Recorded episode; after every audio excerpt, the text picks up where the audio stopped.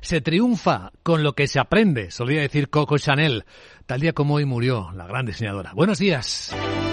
Martes, décimo día del mes de enero, hoy despertamos con el foco en una cumbre de los tres grandes países norteamericanos.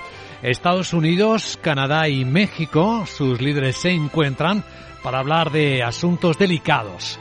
La integración económica, sí, ese es el aparentemente más fácil, en un mundo que se fragmenta, menos global, la seguridad, esto les interesa a los tres, y la inmigración, tema especialmente sensible también para los Estados Unidos y para México. En nuestro foco esta cita geoestratégica importante cuando vemos la primera reacción ya de China limitando el acceso de extranjeros al país. Lo ha empezado a hacer con Corea del Sur. Ha dejado de emitir visas como respuesta a las exigencias que hacen las autoridades surcoreanas a los viajeros chinos, a quienes piden, como otros países del mundo, incluidos los europeos, incluido España, un certificado COVID o una prueba de no padecer COVID en las últimas 48 horas. Dicen los medios oficiales chinos que parecen estar pasando ya las puntas de la última oleada de infecciones e incluso están empezando a invitar a los viajeros extranjeros a que pasen sus vacaciones en lugares tan fantásticos como Hong Kong. Tenemos las bolsas del lado asiático tranquilas, incluso las chinas en particular, con correcciones muy ligeras después del buen comienzo del año, aunque en el lado occidental las bolsas vienen este martes con un tono ya más claramente correctivo. Nueve décimas viene bajando hoy el futuro del Eurostox, una, el del SP500.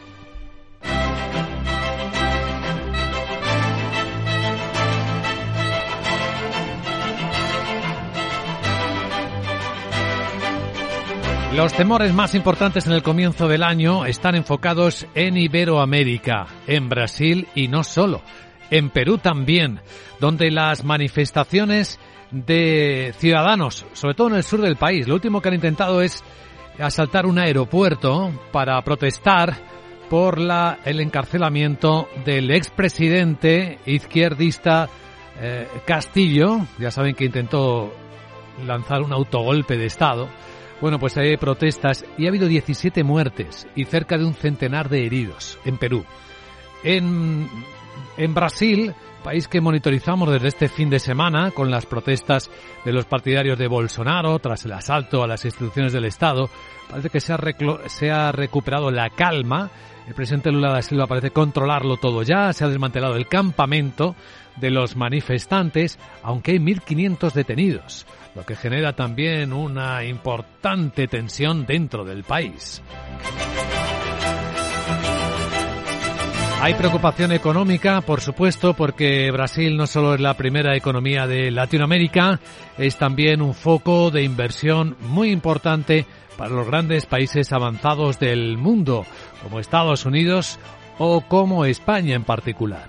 La bolsa brasileira acabó con una ligera subida de una décima sin padecer demasiado esta tensión.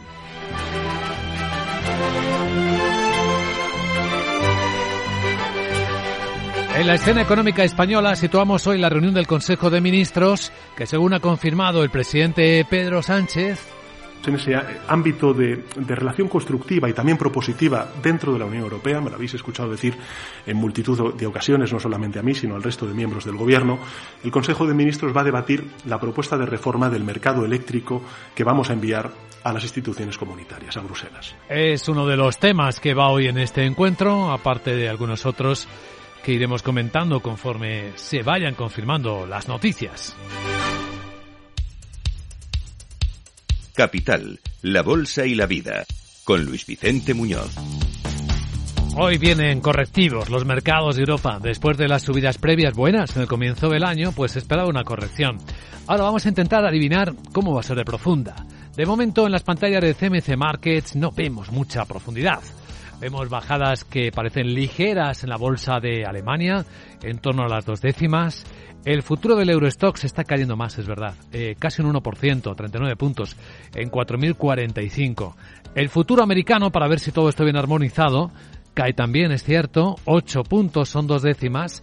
El SP está en 3.906. Sandra Torrecillas, buenos días. Buenos días. La cautela vuelve a dominar el mercado ante los datos clave de inflación en Estados Unidos que se van a publicar este jueves y que vienen precedidos además de comentarios agresivos de dos miembros de la Reserva Federal, de Rafael Bostic y de Mary Daly, eh, quien apuntan a que la FED probablemente subirá los tipos de interés por encima del 5 y los mantendrá allí durante algún tiempo.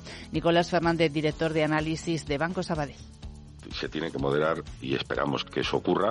El tema, lo que estamos viendo con, como era esperable también con todos los datos IPC es que las, las subyacentes siguen estando en niveles por encima de lo esperado. Eso también es lógico a corto plazo. Eh, y aquí la clave es que, bueno, la retórica de los bancos centrales hablando de niveles eh, de inflación objetivo que están alrededor del 2% no concuerdan con un plazo de tiempo razonable para ver esos niveles de IPC. Va a tardar mucho más en llegar ahí. Atención a, a Estocolmo, donde la florinata de la política monetaria se despiden del gobernador del Banco Central sueco, de Stefan Ignes. Eh, vamos a escuchar, entre otros, a Isabel Schnabel, del Banco Central Europeo, Andrew Bailey, el gobernador del Banco de Inglaterra, también va a estar Haruhiko Kuroda, gobernador del Banco de Japón y el del Banco de España, Pablo Hernández de Cosa, aunque sin duda las miradas se van a centrar. El plato fuerte será el presidente de la Reserva Federal, Jerome Powell. Aquí en la radio de los líderes escuchamos también a protagonistas del mercado como Horizon Genomics.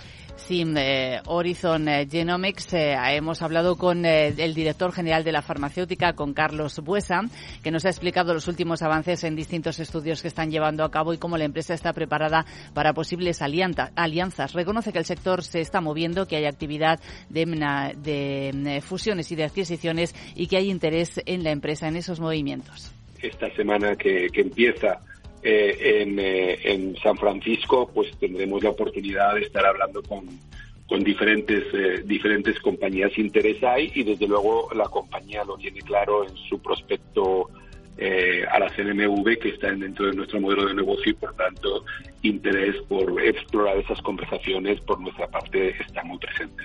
La entrevista completa en nuestra página web capitalradio.es. Otros protagonistas de este martes pueden ser el grupo Prisa y su última emisión. Una emisión de bonos convertibles de hasta 130 millones de euros para reducir la deuda del grupo de comunicación, una operación para la que ya cuenta con el apoyo de Amber, eh, que controla el 29,6%, y también de Vivendi, que tiene un 9,9% de Prisa. Son sus dos accionistas de referencia y en total representan el 45% del importe nominal máximo del total de la emisión. Y que tiene muchas más lecturas como la de que, por ejemplo, el gobierno puede estar facilitando a la francesa Vivendi acudir en ayuda a prisa y escalar al mismo tiempo en su capital otros protagonistas del día. Los clubes de fútbol británicos, eh, porque el Manchester United, eh, que es el que cotiza en bolsa, pero también el Tottenham y el Liverpool están en el punto de mira de Qatar Sports Investment para una posible adquisición, lo cuenta Bloomberg. Nasser Al-Khelaifi, el presidente de Qatar Sports Investment y también el presidente del equipo francés PSG, eh, mantuvo recientemente conversaciones con el presidente del Tottenham sobre una posible compra de una participación del club y también considera hacerse de forma total o parcial con el Manchester United y el Liverpool. Bueno, y se acerca la fecha en la que la Unión Europea va a prohibir importar productos refinados de Rusia. ¿Qué consecuencias puede tener esto? Laura Blanco, buenos días. Buenos días, 5 de febrero. Desde ese día no se prevén más importaciones de productos refinados derivados del petróleo de Rusia y esto tiene consecuencias negativas y positivas. Las positivas ponen en el centro del análisis a Kuwait va a enviar a Europa cinco veces más diésel. Se estima que aproximadamente 50.000 barriles de diésel por día y espera duplicar las ventas de combustibles para aviones a casi 5 millones de toneladas. Las consecuencias negativas, la advertencia de Bank of America prevé una subida importante del precio del barril de diésel este trimestre por si la prohibición seca el mercado. Y hablando de energía, Noruega, rey del petróleo, sí que su fondo soberano sigue invirtiendo en renovables, pero ante la crisis energética se espera que Noruega siga haciendo caja con el oro negro. Este año aumentará su producción un 7%. Capital, la Bolsa y la Vida, con Luis Vicente Muñoz.